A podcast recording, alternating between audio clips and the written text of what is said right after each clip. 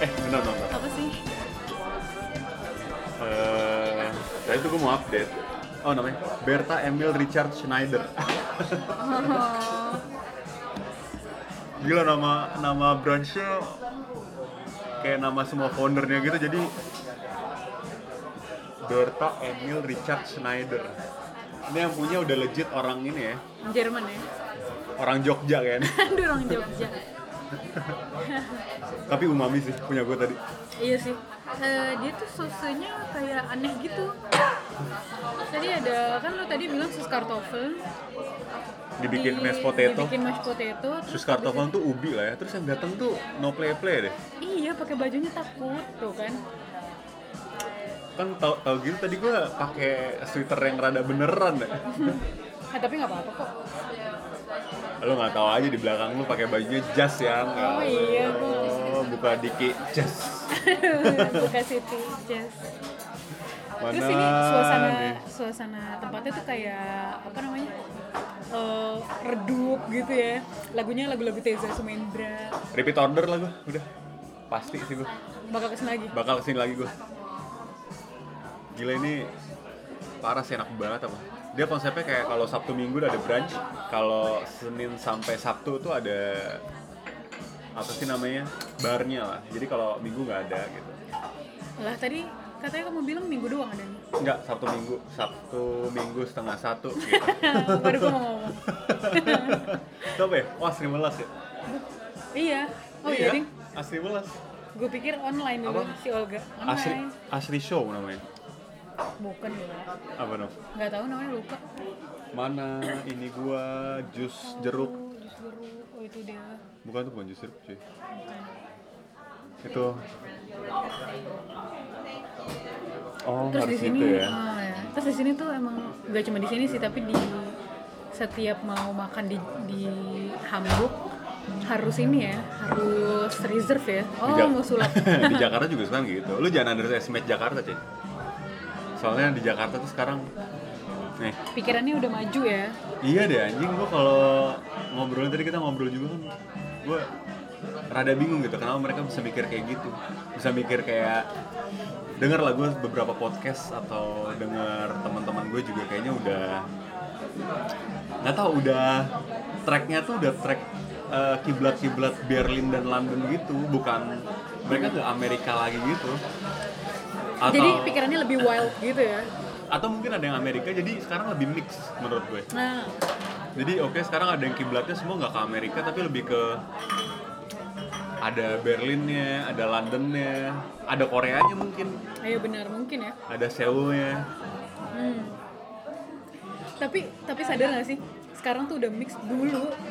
Kalau kita tarik 5 4 tahun ke belakang, itu pasti semua eh patokannya cuma di Korea.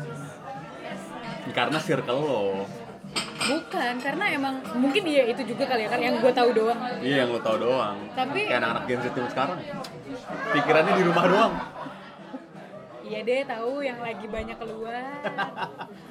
I am bro eh, nanti gue bahkan mau ke Korea night kan. Tanggal 2. oh iya benar Tanggal 2 Desember. Tanggal 2 de- kelahirannya Dude Harlina oh iya benar dude Du- 2 Desember 2 Desember. Hmm. Korean night ya Gue sebenernya udah takut tapi ya yaudah. kenapa takut nervous kali bukan takut lo Iya, tuh harus nervous. lebih mendefinisikan rasa lo tuh secara baik dan benar tau biar lo tahu cara solusinya kayak gimana Takut lagi, gue takut beneran takut. Gue Takut takut kenapa? nggak bisa komunikasi. Soalnya kan si oh bilangnya Ya, kenapa kenapa? takut nggak bisa komunikasi. Em, karena kan Dina nanti datangnya sama teman-teman kantornya, gue nggak tahu teman-teman kantornya orang Jerman apa bukan. link lah kan lo tadi sendiri yang bilang orang tuh butuh link Ayo Oh, iya sih, makanya ada platform namanya LinkedIn bener. Iya. Karena kita butuh link di dalam. Korean Night ya, gue belum pernah sih Korean Night Kemarin too much sih buat gue itu aja Soalnya itu too much, gue yakin eh, kalau yang ini kayaknya nggak deh, soalnya di klub terus ada DJ-nya. Oh DJ Ah, di Jinx namanya tuh. Beneran? DJ Jinx namanya. Oh iya JNX. Oh Jinx Anjing kocak banget Orang Korea bukan Yang lu lihat Gue posternya. gak lihat Sumpah Kurang sipit apa lagi? Sus Apa emang ini? Orang Korea. Bintang tamunya ada dia. Terus kayaknya ada bintang tamu kayak penyanyi-penyanyi indie Korea gitu. Wow. Tapi gue nggak tahu siapa. Gue saran lu datang sih. Nanti lu kasih tau gue too much apa enggak. Maksudnya kalau kemarin sih ada restoran kita kesana boki gitu. Menurut gue makanannya oke ya. Don't get me wrong gitu. Tapi ada satu titik dimana anjing ini too Ini much ada lagi. upil. Anjing too much lagi. Tuh maksudnya tuh di part apanya di sih? part di part kita nunggu makanan nah atau tuh masuk Ya namanya juga kan dia mau ngebangun. oh gua gua tuh gak nggak nggak menyalahkan itu Jangan Gue juga mikir. bukan mau bilang lu menyalahkan itu. tapi menurut gua buat gua sendiri tuh much kayak wah anjing ini foto di mana mana abis itu ungu banget gitu Uh, iya kawaii banget gitu kayak semuanya kawai itu Jepang. kayak Cowok. Iya, oh kyowo genau genau genau kyowo banget gitu Tapi ya kalau gue pernah gue pernah datang ke restoran. Nah ini yang gue tadi mau ngomong.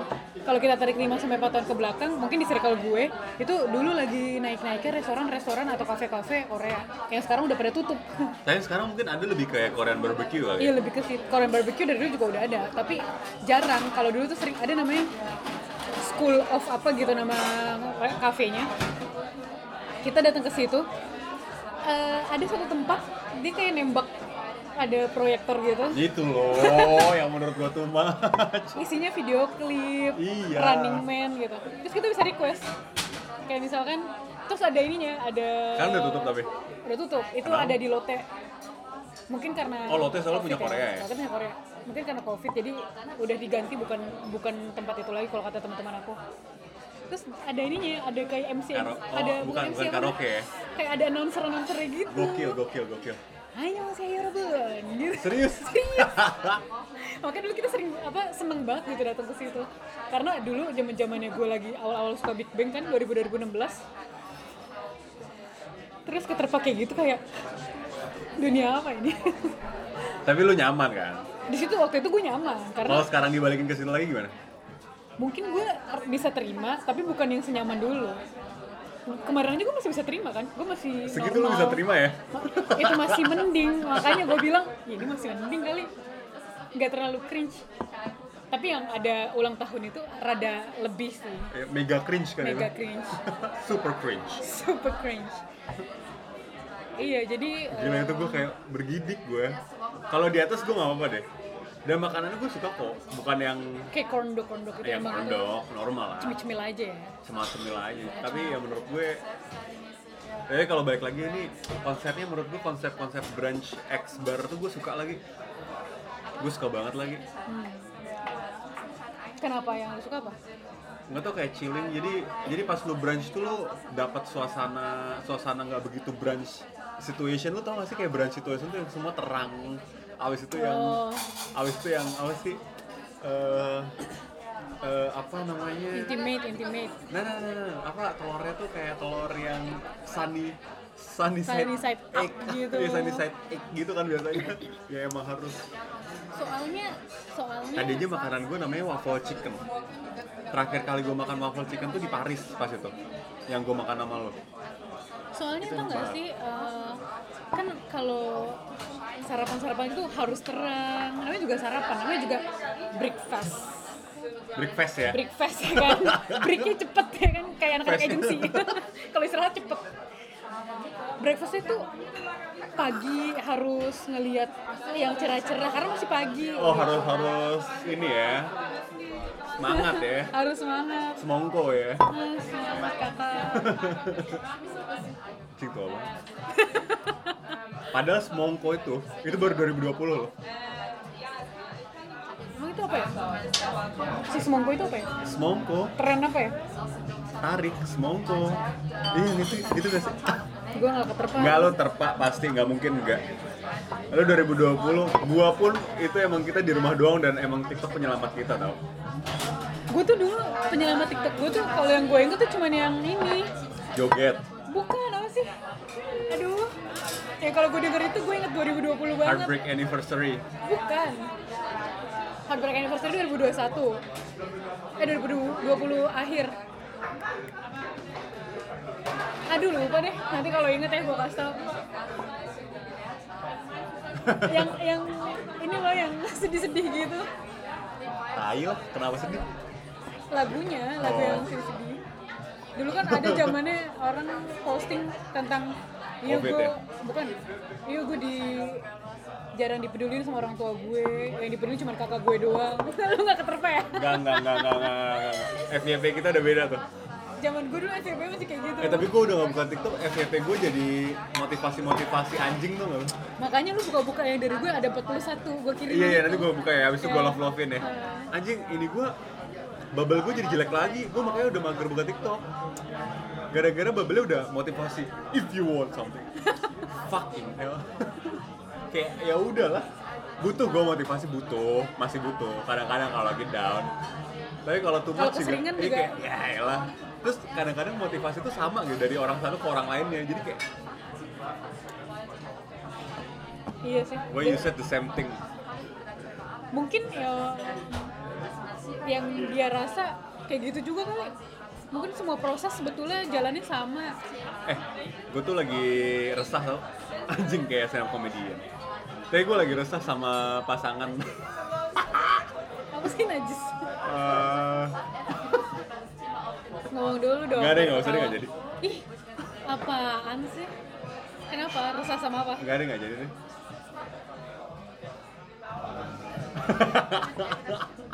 Nggak ada nggak ada nggak ada Eh tapi nggak apa deh Gue tuh resah banget sama kalau ini Gue resah aja Sama lagu-lagu di Instagram lagu-lagu di Instagram Iya maksudnya Kalau lagi videoin pasangan Aduh gue sampai cringe lagi Dengan- itu siapa sih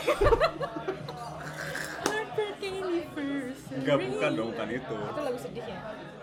Lu jangan apa-apa dinyanyiin kayak nanti kayak Oh, cewek iya, yang nanti semalam kayak ke cewek Tottenham tau Apa?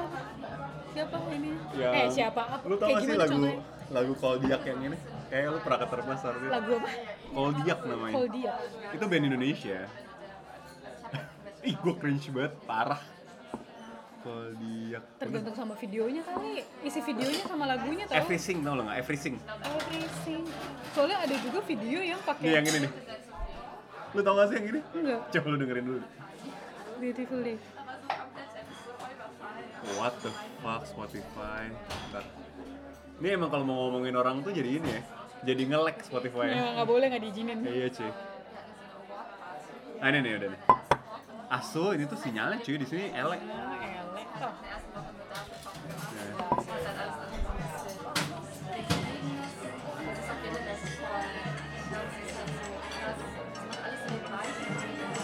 Jujur gue nggak nggak Masa pernah sih? keterpa ya. Gue kayak ada apa? Sumpah nggak. Enggak enggak enggak. Enggak enggak. Coba, Gua gue nggak gue pernah. kayak ada 20.000 ribu orang follower gue yang kayak gitu lagi. Gua Yang lu res- follow kalau maksudnya. eh iya maksud gue yang gue follow. Gue res, gue resah banget. Enggak, di ini gimana videonya? Ter- Biasanya, coba kalau misalkan lagunya kayak gini tapi dia lagi ngedesain sesuatu. Oh mungkin bagus ya. Makanya tergantung video. Iya benar-benar. Ya mungkin gue rada resah itunya kali. Videonya apa? Kayak gimana contohnya? cringe aja gitu. Kayak gimana? Gue nggak tahu cringe maksud people lu tuh kayak gimana. Gak tau deh. Kalau gue cringe kalau orang Kalau lu cringe gimana? Oh. Kalau gue cringe ngelihat story orang yang eh kayak di nanti kalau kayak gini ketahuan. Mengerikan ya. Iya. ya pokoknya intinya kalau yang kayaknya disengaja banget gitu di di storyin kayak tadi udah siap belum udah ya udah Oh kalau kalau itu kan gue juga sering. cringe eh tapi kita kan juga maksudnya- sering kalau sering ngetek ya dong Iya. beberapa kali lah Beberapa kali. nah tuh Nah, cheers udah. dulu udah udah udah bahasa pegang lain gue lagi Nah, kalau resah itu cringe doang. kalau cringe gimana ya gantian dong tadi kan gue udah jelasin oh lu anjir. nggak mau nyebur sendirian yang dimaksud cringe lo tuh kayak gimana karena gue nggak tahu takutnya beda beda nggak apa sih kayak too much muka aja sih menurut gue oh selfie nggak nggak juga selfie gue juga pernah kok selfie udah nggak usah lah ya gimana nanti, nanti spesifik bahasanya? nanti spesifik nanti spesifik siapa sih di ini aja mulut aja nggak usah ada suaranya gue malas ngedit soalnya ada suaranya gini aja. ya udah ntar aja lah Iya, penasaran aku. eh, gue lagi resah aja sih Ih, gimana mau dilanjutin ceritanya orang gua nggak tahu cringe ya udah yang gimana. lain yang lain yang lain Iya, makanya jangan dibuka tadi obrolannya dong. eh tapi lu pernah ngerasa cringe sama kayak misalnya lu lagi nongkrong aduh cringe banget lagi gue gak bisa lagi nih gitu pernah gak sih lu kayak gitu Pernah gue kenal ya gue kenal Oh iyalah. Eh, lu lu bisa handle gak cara eh ini Enggak. bagus nih lu gak bisa handle ya makanya gue lebih prefer diem. Gue tuh em, nggak bisa cara kalau lu kan apapun lu tabrak terus gitu ngobrol lu ajak ngobrol gitu walaupun lu gak nyaman atau walaupun apa gitu Yang penting Cringe lu ajak gitu ya. ngobrol aduh bagus banget lagi mbaknya cuma Nah, begitu lu- doang kan gue bilang emang lu tuh harus investasi tau gak lu? nih investasi terbaik nih kaos Kemeja. sama kemeja anyway kenapa? terus habis itu kata dia eh kata dia misalnya ada yang lagi gue lagi ngobrol untung nggak kata si ini gitu ada namanya tiba-tiba untung aja nggak keceplusan Hmm, kenapa misalkan lagi ngom- ngumpul sama siapa gitu ngumpul ya misalkan lagi ngom lagi nongkrong lah lagi ya. nongkrong gitu terus dia kayak melakukan hal yang mbak ojo bisa bisa nggak sih nggak usah kayak gitu gitu itu itu gue lihat kemarin eh, tiktoknya si siapa yang suka ngikut-ngikutin suara orang yang suka oh impersonate Kristo kentang Iya si Kristo, Kristof Iya, itu eh, iya, siapa? ya? Kristo Immanuel Kristo itu. Immanuel. Dia le- ngebahas itu kayak temen lo yang cringe kayak misalkan suatu omongan diomongin sama dia jadi cringe gitu. Nah itu tuh yang gue kayak oh iya lagi Apaan sih gue lu, gitu? gue sering banget lagi kayak misalkan gue sering ngomong misalkan ada bahasa apa gitu gue omongin tapi kalau orang yang lain yang ngomong terus nggak nggak nggak pas. konteksnya nggak pas tuh kayak anjing cringe banget gue jadi mager lagi ngomong kayak Iya gitu kayak gitu gitu-gitu kalau gue terus gue menghadapinya gue nggak bisa gue cuman kayak ketawa seininya aja. terus kalau gue diem. lebih ke yang kalau orang ngomong yoyo itu nggak lu? Ay, yoyo. Kaget gue barusan. Yoyo anjing. ah ada nggak sih orang ngomong yoyo Ada ada pasti. yongkru ya nggak? Eh kalau Yongkru tuh menurut gue kayak Yongkru itu kayak jadi enggak bahan lah bercandaan. gila lah ada lah Tapi kalau gue sama dulu ya waktu gue masih di agency itu jadi bahan. emang kalau sekarang di mana Sekarang alhamdulillah gue udah di korporat. Oh, korporat ya. Eh, tapi bahagia kan bahagia kenapa gitu nanya? Enggak, gue cuma nanya. Bahagia dong itu Lu, cita-cita gue pengen di lu korporat. tanya gue juga. Enggak Coba, apa. ya, lu kan emang udah pasti bahagia dong. Iya, alhamdulillah, alhamdulillah bahagia. Kok minum? Biar sembuh sariawannya. Oh iya benar. Kenapa pas di agency? Terus di agency eh, ke- kata-kata seperti itu malah jadi bahan bercandaan. Oke, misalkan yoyoy gitu. Yoyo itu kayak misalkan eh apa lagi ya yang menurut kita tuh yang menurut kita kayak apaan sih ngomongnya apaan sih lu gitu tapi itu jadi malah ya kayak gitu misalnya yaudah deh eh tapi nanti kita kirim dulu kan ke klien gitu misalkan yoyo Hmm. Oh, jadi- yoyo di gitu gituin Oh, jadi alat bercandaan ya jadinya ya. iya di ditebelin lagi gitu sama orang gitu Oh iya. ditebelin sama yang lain sehingga yang lain jadi ketawa jadi ketawa, komedi Jadi komedi. iya nggak apa juga sih, tapi kalau gue lebih keren kalau ada orang ngomong yoyoy udah merasa itu keren. Iya. Itu Yuyu, eh bisa nggak sih nggak usah kayak gitu? kan. Gue kangen. eh, kui gimana kui? Kui juga itu masih, Masih ya? tapi itu juga jadi bahan yang kayak kui, ih kui, anaknya si paling kui gitu, ditebelin lagi sama orang gitu. Yang paling ini juga ini tau apa? Eh, Kenapa ketawa? Enggak, gue nggak tahu. Kok gitu tadi? Apanya? Kayak menahan-nahan kegatalan di dalam jiwa. Enggak, gue nggak tahu. Ini apa namanya? Eh, aduh, gue jadi lupa. Eh, Skui, skui. Terus gue, gue jarang ketemu orang yang- Keles, keles. Ah, itu gue masih sering, gue keles Oh ya, soalnya tuh lu tante-tante introvert. Tante-tante Tante-tante ngomongnya kayak gitu emang Iya. Gue keles Aduh jangan gitu dong, Bo Aduh, Aduh, bo. Gokil. Gue kalau ngomongin kayak gini takut ini, takut dipanggil nanti Erido si paling muda. Mager banget. Nggak, tapi gue beneran cuman resah aja sih. Oh sama ini sih, yang kalau ngomong diriku Diriku, kalau itu gue jujur, gue lebih lucu. Bukan cringe. Diriku kepada dirimu itu lucu menurut gue. Gue dulu sering banget Kau sampaikan diriku kepada dirimu, itu menurut gue lebih lucu. Lu dulu pernah kan denger bos gue Iya ngomong lagi. kayak gitu Masa Eh, nanti dirimu? Iya, dirimu email ke aku aja ya. Aduh, baik mas, nanti diriku aku email ke dirimu. Tapi menurut gua beda keren sama lucu. Nah, so ya. Iya kan, kalau lucu kayak bisa dicengin. Kalau kalau menurut gue yoyo itu masih lucu, masih bisa dicengin. Kalau Yoyo cringe. Oh, kalau lu cringe ya. Kalau iya. Yoyo Kalau gue masih bisa diomongin, masih bisa ditebelin lah. Kalau Jadi- sama jadi orang komedi ya? yang, iya, kalau sama orang yang sefrekuensi ya tapi ya. Kecuali kalau dia ngomong yoyo yang lainnya diem baru kayak anjing. Dia ngomong yoyo yang merasa pasti ditebelin lah nih. Kok lu geli banget sih? gue kepikiran aja.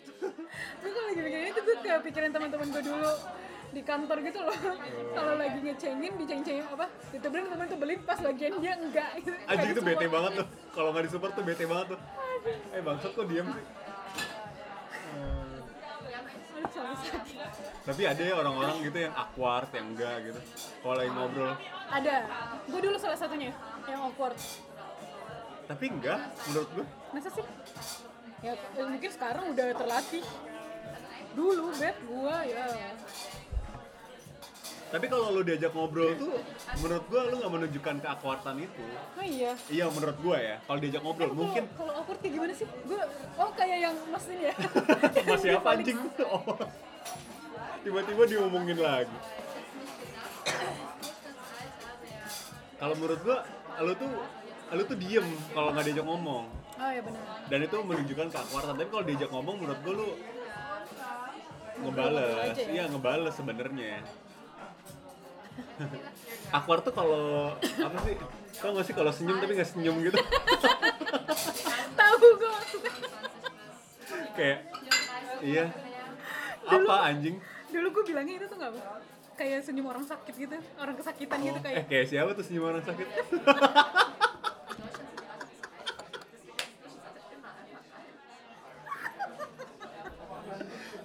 Astagfirullahaladzim, parah banget ini orang.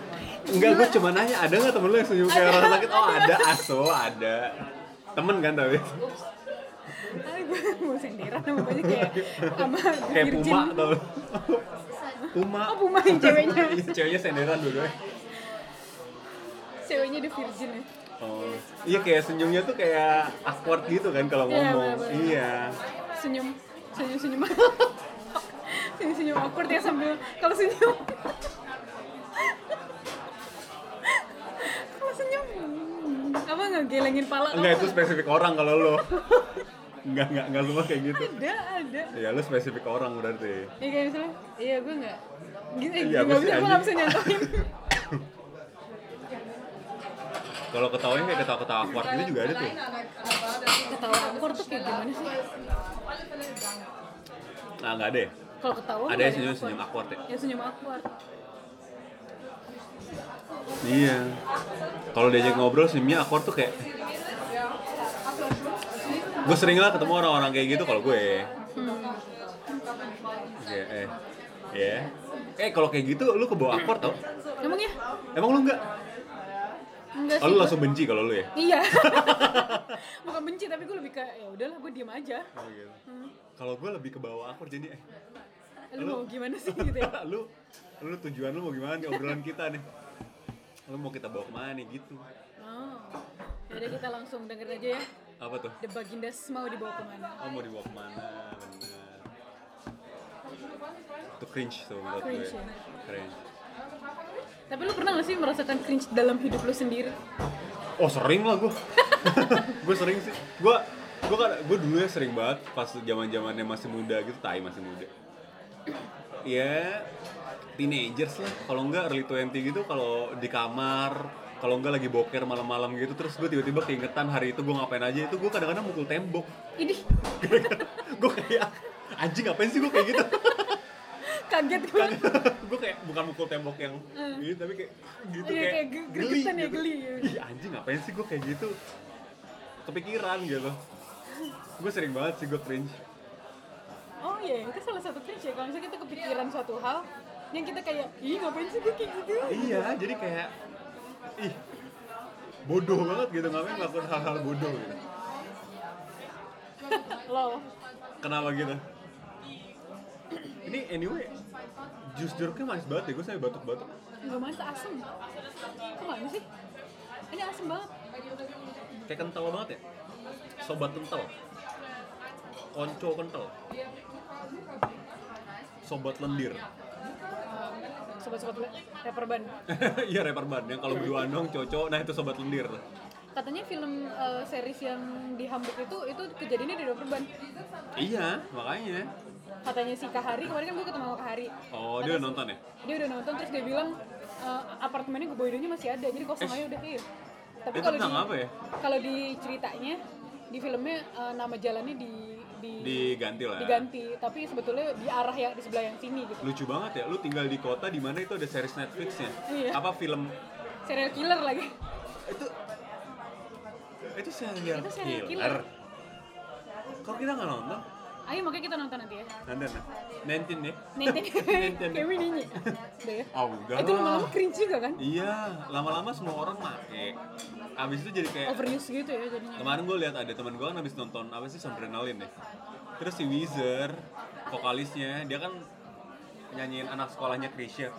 Emang dia rilis rilis lagu lah. Dia kayak ngecover anak sekolah anak sekolah Krisya. Terus abis itu dia di panggung juga kan nyanyiin. Abis itu kalau nggak salah dia juga kamu nanya gitu. jadi enggak ya Udah lah ya. Udah lah ya, cukup, cukup. lah ya. Kamu bertanya-tanya. Terus si Iqbal Cepmek tuh sekarang di mana nih? nggak tahu Alip Cepmek Iya Alif Cepmek Iqbal aja. nggak tahu Ya. kan? Udah ya, stall ya. stop ya Stall ya. lama-lama itu overuse sih ya. Iya aja. Ini kalau gue di Indonesia nih gue ketemu teman gue, teman gue harus ada yang kayak, kamu nanya. gue pakein topi anjing sama gue. positif ya tapi Positif gue. Aduh lu gaya nih. lu mending lu gaya aja daripada kayak gini Iya. lu gaya gue gue kasih bomber jaket jadinya. oh Kenapa lo? aku tiba-tiba suka kejedot kelingking gua Sama apa? Sama jari manis. kan tetangga Oh iya bener. Kejedot mulu kalau itu. Eh, lo lagi ada update apa coy? Minggu ini gue lagi nggak terlalu banyak update sih, cuma kerjaan gue juga lagi Oh, belum terlalu. akhirnya bekas lukanya hilang semua lah. Alhamdulillahnya bekas luka hilang, cuman masih ada rada baal dikit doang lah. Normal habis kejedot, habis kejedot kenceng kan pasti ada bengkak, ada ada ben, ada benjolan gitu. Tapi udah berkurang banyak sih. Udah berkurang. Udah berkurang banyak. Tapi banget. kalau kemarin gue ketemu teman-teman gue, Eh, iya, mereka kata bilang, mereka gimana? oh iya udah hilang ya gitu kata Kamila. Ini ini yang bekasnya ngeliat ya. kan sebenarnya yang ngelihat sebenarnya kan si Rizky. Iya, eh, Rizky-nya nggak ada, Rizky kerja. Asok kerja, kok gue lihat ada Iya kemarin. cuman makan doang, malamnya dia dia shift malam. Jadi cuman ada Pia kemarin ke hari eh, Kamila sama Abel sama gua. Oh, Terus habis itu oh iya kan kan kalau di tempat terang ini gua Kelihatan. kalau masih kelihatan kan. Pink gitu ini ya. tuh segini, iya segini gua gitu. Oh tapi ini udah ya terus kalau kata Abel masih kelihatan bengkak dikit ya pipinya gitu. Terus oh iya mungkin iya sih kayaknya gue juga masih merasa masih agak bengkak di sini.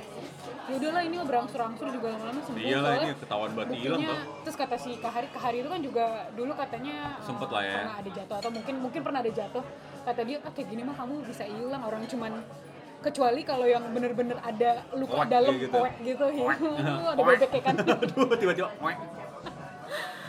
kayak kayak ini itu deh kayak kayak efek-efek YouTube.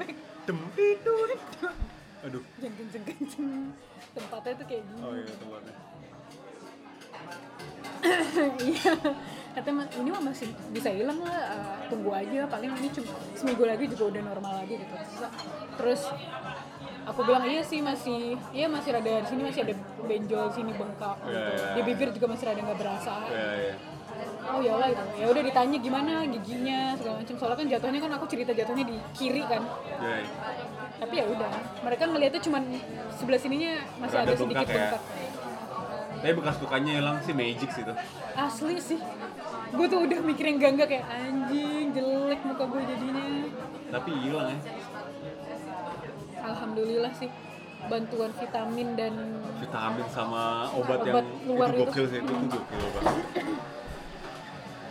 dulu gue pernah kena yang jamur kucing aja itu dua minggu baru ben- dua minggu lebih malah baru bener-bener kelopek ya bukan hilang tapi kelopek Lu perharinya hilang-hilangan soalnya hilang-hilangan. Kenapa nada gitu sih anjing? Lu itu awkward tuh kayak gitu cringe terus soalnya penarinya tuh kayak ngelopek gitu loh dikit dikit Oh, iya, dikit iya. gitu gitu jadi progresnya per hari bukan Iya, per bukan per minggu ya? minggu bener cepet banget ya Nah, cepet banget sih orang kayak si uh, jam 11 nya gue meeting nih ya ini masih ada segini gitu sorenya gue udah meeting lagi sama orang tersebut ininya udah tinggal setengah terus dia bilang loh udah ini itu tuh stiker ya kata Anjing, stiker. bukan stiker tadi udah lepas Tato-tatoan ciki. tatoannya udah lepas karena ya misalkan gue lagi gini terus kan dia ada ada yang kebuka dikit kan pakai gunting kuku pakai gunting kuku gua soalnya kalau nggak nyangkut malah sakit malah gak nanti. enak Iya. emang ya eh anyway gue lagi nervous deh sebenernya kenapa sih minggu depan lu ngambil ngambil open house itu lo kan oh iya lagi tanggal 2 Desember akhirnya alhamdulillah Alvan Hospital gue udah ada anjing lah nervous gue abis itu kita mau pulang ke mau Indonesia pulang lagi ke Indo juga eh nanti berarti kita ngambil koper lah ya eh nggak mau koper besok kan kamu hari harus ke Senin gue mau ke benerin koper itu kan benerin koper dulu masang karet di rodanya Yoi.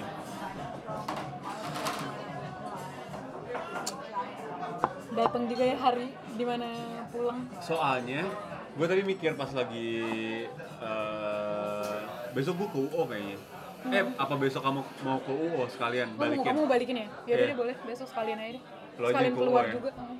sekalian lo benerin koper kan nah gue tuh lagi mikir tadi kan gue lagi liat-liat baju ini kayaknya udah ada yang bisa gue turunin sih kayak baju-baju jaket outer-outer gitu yang gak bakal gue pakai selama sampai Januari abis itu gue bisa udah bawa ke atas dan udah gue bisa masukin outer-outer yang pengen gue bawa ke Indonesia Aso ya bisa Oh, kan ini ntar, nanti sekalian ya pas pulang ya? makanya Soalnya gue gak berani kalau ke Keller sendirian gue berani Enggak, Mana apaan ada? waktu itu?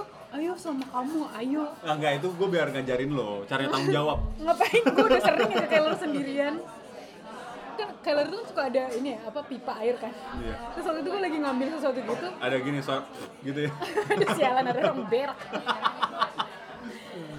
Iya ada suara air ngalir gitu kan gitu. Gila gue kagetnya sampai mau copot dan gue anjing Iya. copot. kaget gue kayak oh itu ya Allah pipa.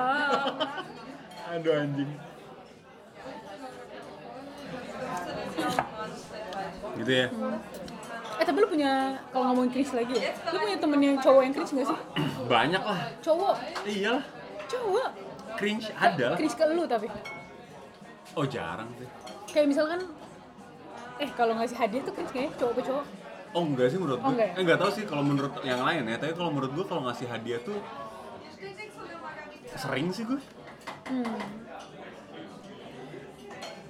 tergantung sih tapi biasanya kalau kita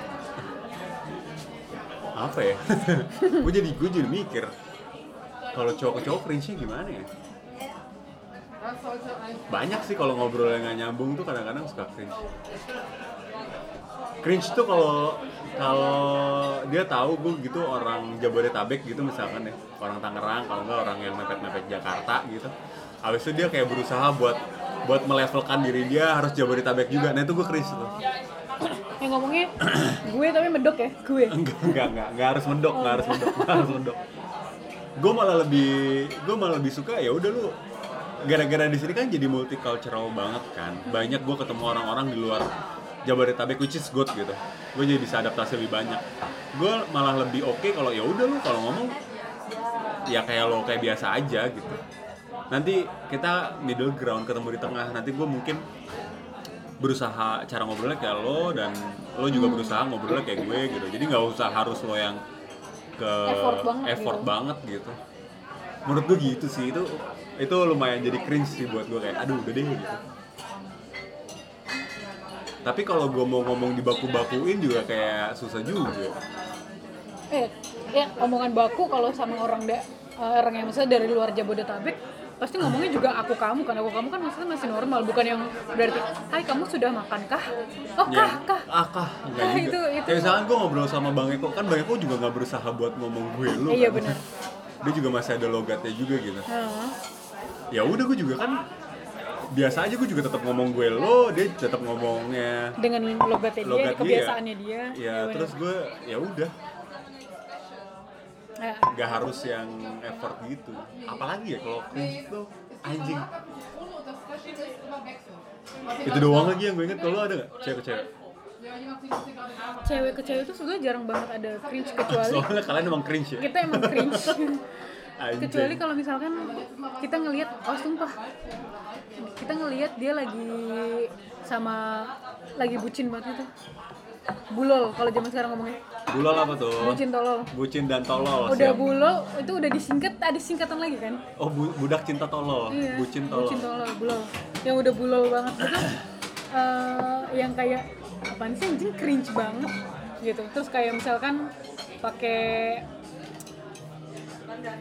eh jangan deh nanti takut ada yang kesinggung iya ya pokoknya jangan intinya kalau misalkan lagi dulu gue punya waktu gue lagi ini padahal tadi gue udah ngajak ngomongin ke daerah lain nih, dibawa lagi ini kita mepet-mepet Iya, ngomongin orang lain Ya, lu ganti lu ganti lu. takut takut takut gila nih orang kayak kan kita cerita Nah, soal perkembangan mindset Jakarta. Tadi kan gue bilang kayaknya Jakarta sekarang udah udah bukan Indonesia ya, maksudnya udah pikirannya udah jauh banget ya. udah campur ya Tonton lu gitu gak sih cara mikirnya? Maksudnya kalau gue tadi mikirnya dengan cara kreatifnya, dengan cara karyanya tuh menurut gue udah hype banget gitu. The beyond. kalau teman-teman kantor yang dulu Sekarang aja sorry gue potong dulu. Ya. Sekarang aja udah ada beer testing kan di Jakarta. hmm, menurut gue itu aja udah why dengan budaya timur kita ada beer tasting tuh why terus sekarang ada brewing khas eh, Indonesia juga hmm, namanya kura-kura kura-kura iya ninja awal bukan dong hmm. Hmm. itu sih makanya gue pengen nyobain kayak yang barbarnya itu gimana sih gue bukan pemabuk sih tapi gue lebih kayak gue pengen nongkrong aja yang yang yang chill gitu nggak harus party juga gue sih party anaknya bukan party bukan yang kayak eh, turun ke dance floor gitu enggak kan ya kalau gue ngajakin lo nongkrong bar di sini kayak gimana sih ya kayak gitu ya nongkrong aja biasanya kayak gini ngobrol Iya itu dia maksud gue. Nah di Jakarta tuh udah banyak. gue nerima kayak gitu-gitu cuman denger dari owner-owner yang kayak gini-gini aja yang kita dengerin di Podcast. gitu ya. podcast gitu kalau gue lihat dari se surrounding gue nggak semuanya kayak gitu karena rata-rata gue nggak tahu mungkin gue bisa salah ya sorry banget kalau gue salah mungkin ada juga yang enggak rata-rata mereka ya karena udah berkeluarga jadinya fokusnya ngurusin anak dan gimana caranya biar gue bisa menghasilkan pendapatan buat ngurusin keluarga Iya, iya, iya. paham paham. paham. jadi udah nggak kepikiran udahlah Bego itu lagi. bakal lama prosesnya gitu balik lagi ya orang-orang Oh kayak beda kita beda kan beda ini beda visi misi lah ya. betul tapi ada juga yang kayak gitu nggak nggak semuanya ya tapi ada Iya. juga yang yang pikirannya kreatif ada juga yang pikiran kreatif yang eh, ini linknya nggak ada tapi dia sebenarnya kreatif banget orangnya Sayang tuh kalau kayak gitu. sayangnya sayangnya linknya nggak ada terus dia juga jarang nongkrong jadinya nggak nggak kesaluran kesalurkan aja padahal sebenarnya bagus nih kalau jadi gitu Sekarang kan udah progresif banget ya pikiran-pikiran mungkin anak-anak muda Jakarta ya. Gue jadi mikir Indonesian Dream zaman sekarang tuh apa ya? Nih ya, kalau di pikiran gue, Indonesian Dream zaman dulu itu kan lo lahir eh, SD, SMP, SMA di tempat bagus, kuliah, habis itu lo kelar kuliah kerja, 2 sampai 4 tahun, habis lo nikah, Iya. habis habis nikah lu udah punya rumah, punya mobil, punya anak, habis itu kuliahnya eh, ini keskip keskip. Biasanya SMP SMA kuliahnya harus di luar negeri. Kan Indonesian dream banget tuh. Habis itu anaknya nanti disekolahin juga di luar negeri segala macam. Tapi kalau anak-anak sekarang gimana ya dreamnya ya? Masih sama nggak sih?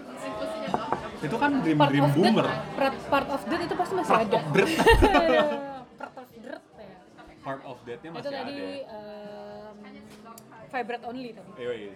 tipenya Ah, pasti part of that masih ada kayak misalkan sekolah itu kan udah pasti ya sekolah udah pasti karena em, at least lu sekolah lah biar biar lu kalau ngomong ada landasannya gitu data ya ngomong nggak pakai Data. perasaan ya terus em, tapi kayak yang tadi kayak misalkan abis abis lulus SMA terus lu eh, kuliah nah tapi banyak anak zaman sekarang yang lu kerja dulu apa kuliah dulu nah itu aja menurut gue udah udah udah nggak ada sesuai Indonesian Dream yang boomer ciptakan gitu iya lu ada kan boomer boomer kan cip- menciptakannya seperti itu kan Iya benar. Ada juga yang kuliah sambil kerja.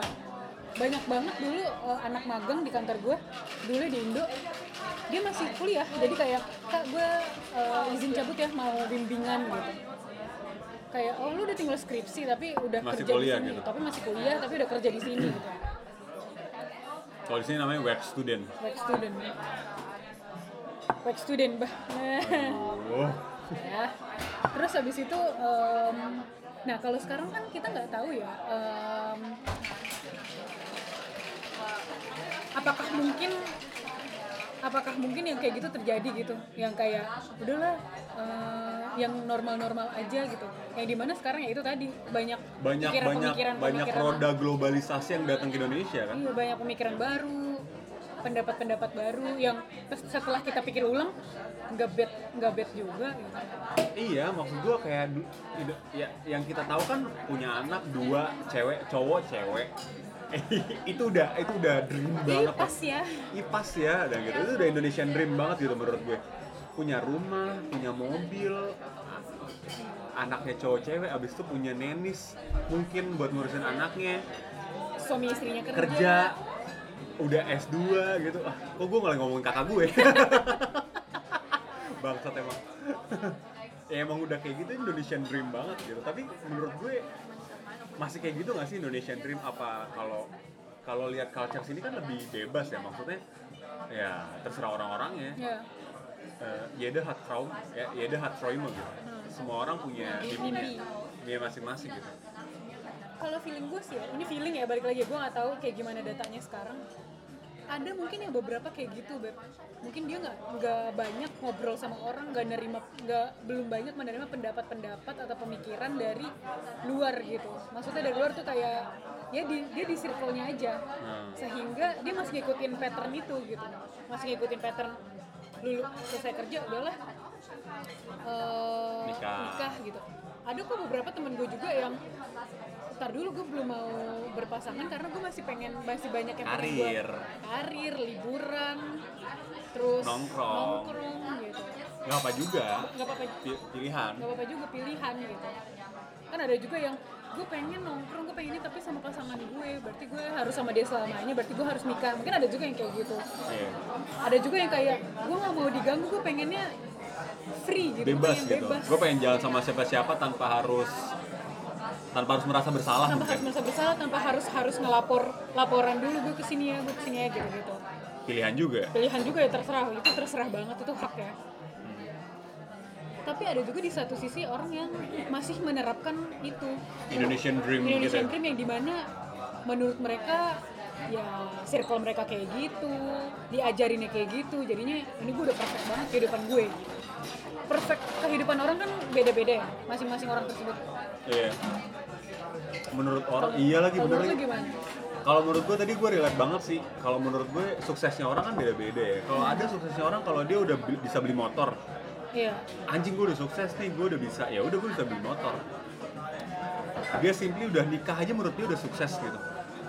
Ada yang oh gue udah gue udah big move pindah kantor itu udah sukses menurut dia itu juga ada soalnya ada juga yang punya mobil udah dibilang- bisa dibilang sukses iya benar soalnya sukses itu kan kalau menurut gue sukses menurut gue adalah asik kayak kayak kayak ini quote quote ini ya Instagram reels gitu ya sukses menurut aku adalah kayak misalnya itu gue pengen beli motor gimana ya caranya oh gue nabung nah proses dari nabung sampai lo beli motor kan berarti lo anjir gue sukses nabung dengan apa yang gue cita mimpi gue pengen punya motor gitu ya berarti itu kan sukses kan artinya dia sukses nabung sukses berta- apa sabar Ya, tapi tapi ada juga sebagian orang yang bare minimumnya kalau nggak benchmark di surroundingnya tuh emang tinggi aja jadi iya ya kalau punya motor mah itu emang udah ya udah normal lah Harus bahkan nggak kayak sih? kalau udah ah lu mah S2 udah normal lah kalau bisa lu lebih kalau bisa lu emang S2 itu minimal selebihnya ya lu kayak kerja di tempat bagus lu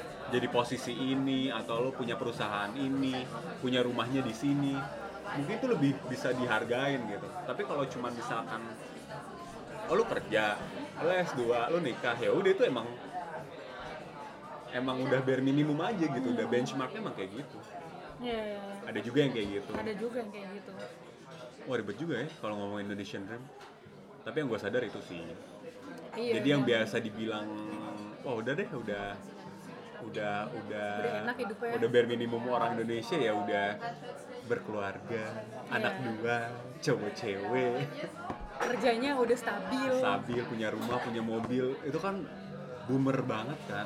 Orang-orang tua dulu kita dulu kayak gitu kan.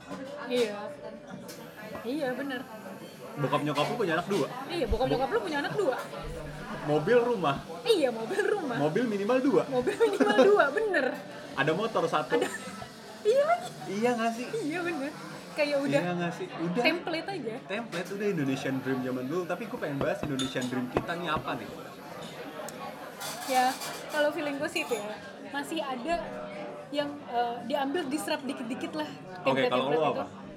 kalau gue anjing kalau gue em, pikiran gue kan baru lumayan terbuka ketika gue di sini ya karena eh, banyak banyak beberapa masukan-masukan dan pemikiran yang awalnya gue menolak tapi lama-lama gue mikir masuk akal masuk lagi akal terus as long as itu tidak merugikan orang terus Iya. gue kayaknya kayaknya masih bisa dijalankan aja gitu mungkin kalau gue jalanin gue kehidupan gue sebelum umur 30 itu jalan gue template boomer banget sekolah TK SD SMP SMA kuliah kerja walaupun kuliahnya gue nggak di luar negeri ya kuliah oh gue di luar negeri deh di Beijing oh iya bener terus eh, ku- kerja kerjanya juga tiga tahun terus gue pindah kerja lagi walaupun gue eh, belum ad- waktu itu belum punya rumah sendiri belum punya mobil sendiri gitu masih tinggal sama orang tua ya walaupun tapi at least di awal-awal gue udah ngikutin pattern orang tua gitu Oh, iya. yang dimana umur-umur gue waktu gue 26 dan 2- 26 25 gitu gue udah ditanya-tanya kapan nikah itu kan udah iya udah suatu template Indo template kan banget ya Nah tapi ketika gue nik gue nikah gitu, terus gue dibawa ke sini, which is ke Jerman, gue banyak mikir ternyata nggak har- nggak harus juga pas Nggak- di sini pas di sini bener kan nanti karena kalau udah lewat imigrasi jadi ibu-ibu umur 30 tahun pada umumnya iya bener jadi eh, laki-laki yang punya istri aja gua ya yang diem aja kan habis makan pel- eh, pukul-pukul perut iya anjing Nah itu em, ketika di sini gue jadi mikir banyak gitu yang menurut gue kok ini nggak harus kayak gini juga nggak apa-apa lagi ini old school banget kalau gue melakukan hal kayak gini gitu. Pro- lebih lebih progresif lah ya pikirannya Gue pernah mikir kayak gitu. Kayak, contohnya apa ya gue lupa kayak adalah beberapa hal yang gue pikirin kayak gitu. gitu. Kalau kalau lo sendiri Indonesian Dream menurut lo yang udah lama di sini tuh gimana? Kan gue kan tadi sebagai pandangan gue yang di Kalau- sini baru setahun. Kalau menurut gue lebih kayak Indonesian Dream tuh beda-beda sih. Kalau menurut gue udah nggak ada lagi Indonesian Dream. Menurut gue adanya people's dream sih. Semua orang punya mimpinya masing-masing juga sih. Dan balik lagi ya, kalau dari psikologi seorang orang sukses tuh beda-beda. Iya. Banyak orang yang kalau udah S1 aja menurut dia udah sukses. Which is nggak apa-apa, karena S1 susah gitu. Ada orang yang S2 sukses, eh nggak apa-apa juga gitu. Kalau buat gue sukses ya, ya langkah gue sekarangnya belum sukses menurut gue. Gue harus kayak 10 times harder mungkin buat jadi menggapai people's dream ini, Eridos dream sendiri ini. Jadi menurut gue Indonesian dream tuh udah, menurut gue jangan diadain lagi karena semuanya nggak harus nggak harus template karena semua orang punya sifat masing-masing. Gue rasa lo, gue itu punya sifat masing-masing Ya. lo itu punya kayak mimpi yang oh ya gue pengen jadi ilustrator bisnis which is good which is nggak apa-apa banget dan kalau lo mau menggapai itu lo punya punya langkah lo sendiri Eh, mungkin S1 lagi mungkin S2 lah tapi langsung desain ya menurut gue kayak ya udah Ba- Nah, terus karena ini banyak pemikiran-pemikiran yang eh, kemarin kita habis ngobrol juga sama teman-teman anak graphic designer juga yang dulu di Berlin, oh sekarang di iya udah Hamburg. udah udah, udah. Dia bilang eh, kalau mau kayak gitu ngapain lu S1 lagi gitu lu cobain langsung daftar S2 aja langsung atau lu nggak usah Asbildung. asbildung ya lu nggak usah nggak usah ini nggak usah S, S1 atau S2 lagi lu ambil asbildung yang langsung kerja atau kayak gitu kan bisa juga kan itu kan satu pemikiran baru kan dan itu dream lo dan men- mencapai dream lo itu menurut gua itu people's dream sih seharusnya udah nggak dengan ada cara lagi. apapun ya iya asalkan halal akan asalkan halal iya iya maksud gue dengan dengan lo mengadakan Indonesian Dream kalau nggak template social structure tuh bakal ngebatasin orang doang lagi menurut gue iya iya lagi oh karena menurut menurut menurut yang perfect kayak gitu menurut gue enggak lagi iya setiap orang punya perfectnya masing-masing sih dan semua orang kan punya kapasitasnya ya. iya benar lu nggak mungkin gue suruh jadi dokter sekarang iya iya kakak gue aja butuh belasan tahun untuk belajar dari Iya. dokter ya iya benar atau punya interest masing-masing karena kan orang berkembang ya tiap harinya lu tiap hari nemu yang baru dan lu menemukan oh yang menurut gue yang oke ini menurut gue ini nggak oke gue Iya, pengen benar. S2 bukan gara-gara nyokap bokap gue nyuruh S2 lagi karena gue emang pengen ya menurut gue gue suka bidang yang gue jalanin itu ilmunya lagi kan iya gue butuh ilmunya lagi dan menurut gue itu yang penting itu menurut gue anjing jadi serius bangsat tai Ya. Kalau PNS 2 S1 apa S2 dong? jujur ketika gue diomongin Asbildung gitu gue sebetulnya gue belum nyari-nyari tahu tentang Asbildung ya gue udah pernah nyari tahu tapi untuk bidang yang gue pengen kejar ini gue belum cari tahu tapi di satu sisi gue kayaknya masih pengen ngejar ke eh, apa karena gue mas gue pengen bidangin seriusin si Designer. desainer ini gue harus butuh tahu dasar teori segala macamnya gitu terus gue mikir apa salahnya gue nyoba S1 lagi walaupun gue tahu S1 di Jerman tuh selama apa Em, tapi kenapa nggak gue coba gitu jadi di pikiran gue sekarang sih gue masih ya udahlah S1 lagi juga nggak nggak salah gitu terus kalau gue mau S2 lagi ketika umur gue udah berumur ya terus emang kenapa karena karena ini dia juga nih umur gue diginin sama teman-teman gue waktu itu Eh, gue- teman gue ada yang nanya malu di sana jadi kus kuliah lagi nggak sih gitu.